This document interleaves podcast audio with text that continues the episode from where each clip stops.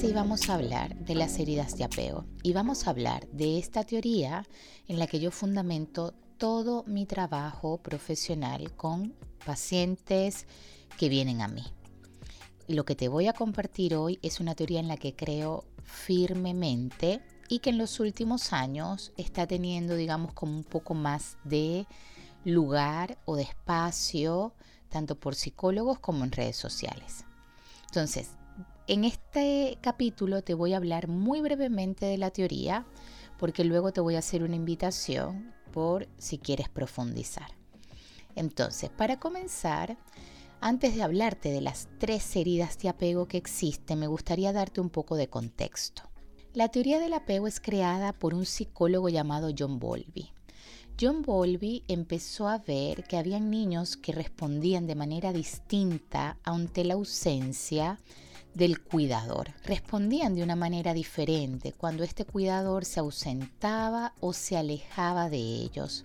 Por esa razón empezó a hacer experimentos que él llamó eh, situación extraña, en donde colocaba algunos niños en un cuarto que estaba siendo monitoreado y esos niños los exponía a la separación de su cuidador. Este cuidador se iba y él empezó a evaluar cómo estos niños respondían, cómo era la manera en que respondían ante esa ausencia. Y se dio cuenta que había eh, tres estilos de respuesta ante esa ausencia, que es lo que nosotros ahora llamamos heridas de apego. ¿sí? La herida de apego ansiosa ambivalente, la herida de apego evitativa o la herida de apego segura, pero digamos que el vínculo seguro no sería una herida, porque estaríamos hablando de este vínculo más ideal o al que todos aspiramos llegar. Y otros investigadores que siguieron después de él se empezaron a dar cuenta que estos comportamientos no solamente quedaban en la infancia, no eran comportamientos que solamente lo hacían los niños, sino que como adultos seguíamos respondiendo de esa manera con nuestras figuras de apego, que en este caso no eran nuestros cuidadores, sino nuestra pareja, la pareja que nosotros escogíamos, con la que escogíamos llevar nuestra vida. Ya está sumamente demostrado que estos estilos de apego no quedan solamente en la infancia, son estilos de apego que nosotros seguimos llevando hasta nuestra edad adulta.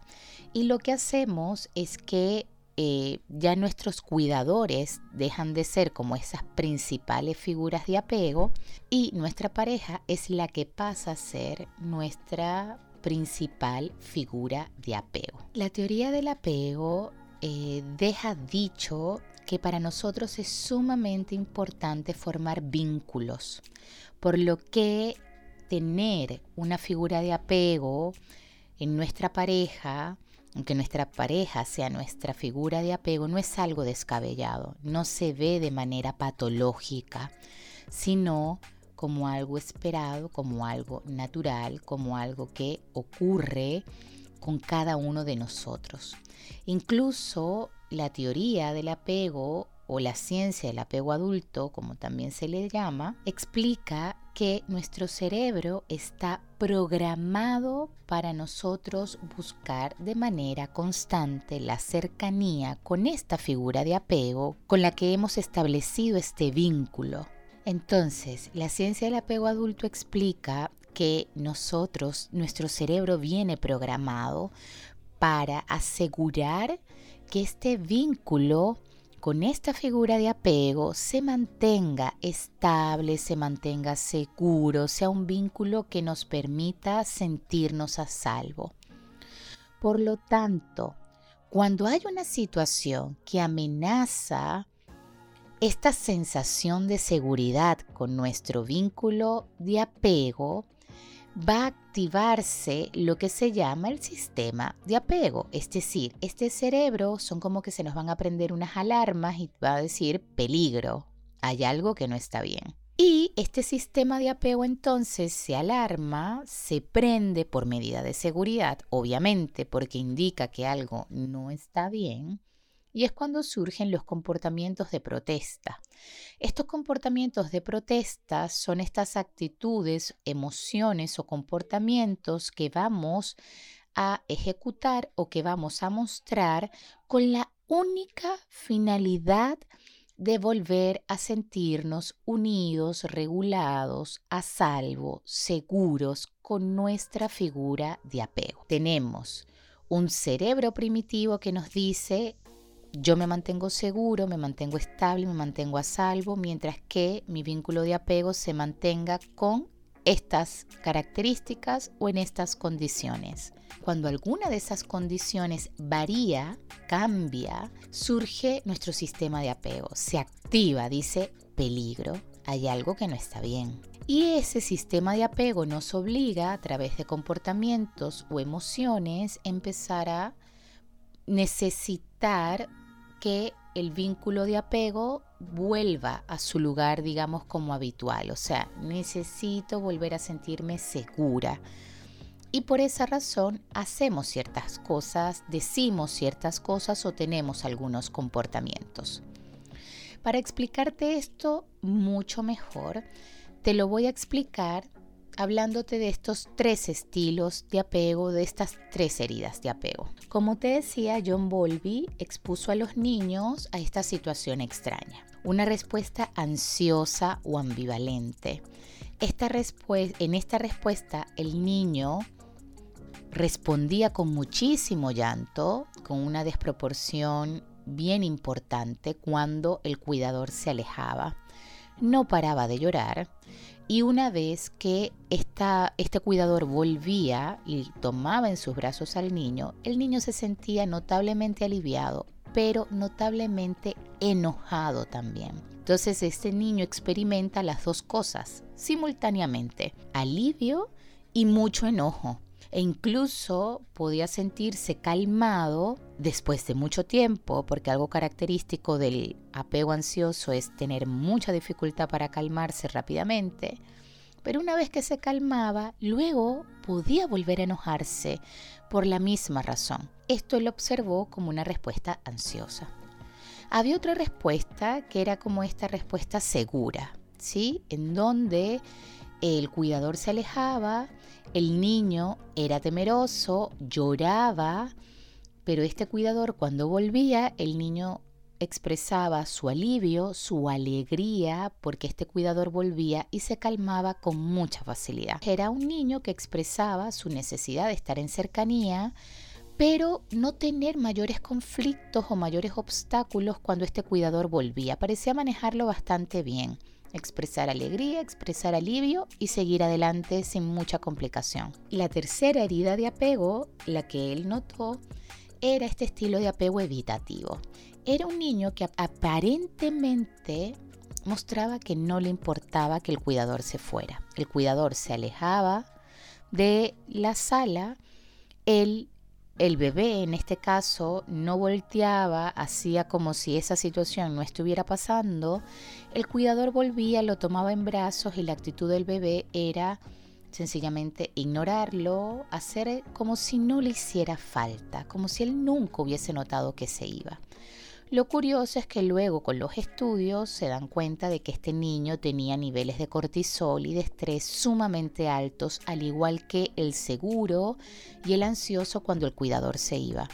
Es decir, este niño no era que no sentía nada cuando su cuidador se iba. Este niño suprimía lo que sentía. Luego con el tiempo se demostró que había una, mm, otro estilo de apego, que es el estilo de apego desorganizado. El estilo de apego no tiene una prevalencia muy alta, incluso se dice que es del 5% de la población mundial pero eh, igual existe, ¿ok? Y este estilo de apego es un estilo de apego en donde tengo comportamientos ansiosos y comportamientos evitativos en el mismo vínculo, ¿sí? Pero se habla que se construye cuando el niño experimenta situaciones de abuso, de maltrato físico, situaciones de negligencia máxima, es decir, cuando tiene un real anhelo de cercanía por su progenitor o por su cuidador, pero al mismo tiempo este cuidador le genera mucho daño también Entonces, como te explicaba más adelante, el sistema de apego evidentemente existe en todos. Estos tres niños tienen la misma necesidad de vincularse con su cuidador. ¿ok? Nosotros como adultos tenemos la necesidad de establecer un vínculo de apego con la pareja con la que estemos. Pero la manera en cómo lo vamos a hacer es distinta.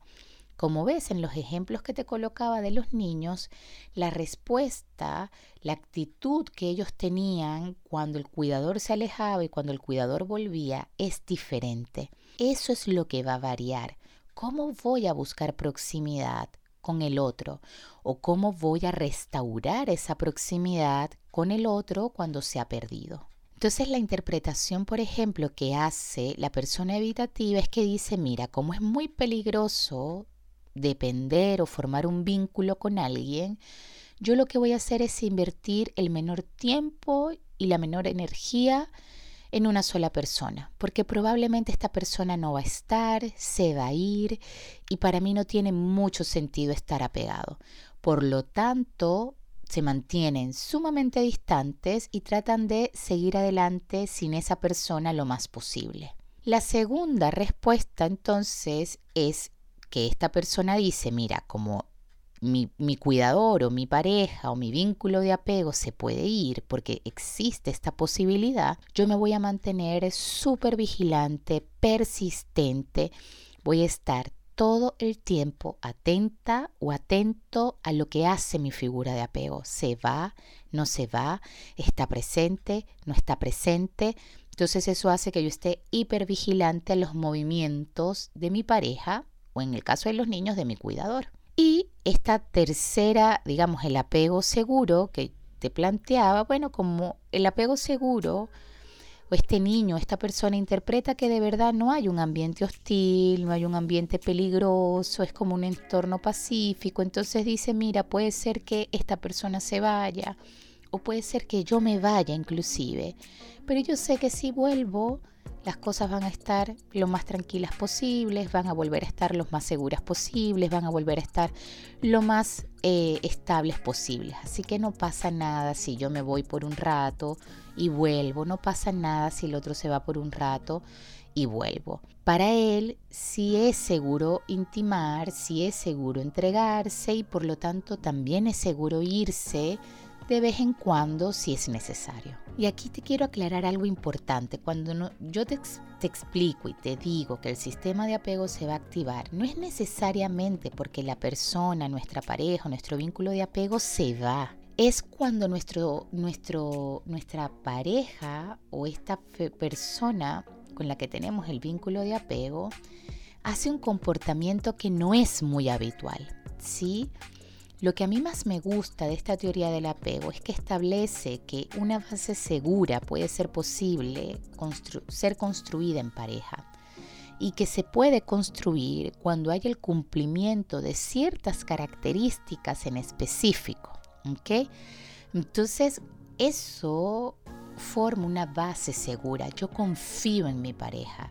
Hay una base segura en la que yo me siento tranquila, confiada, a salvo.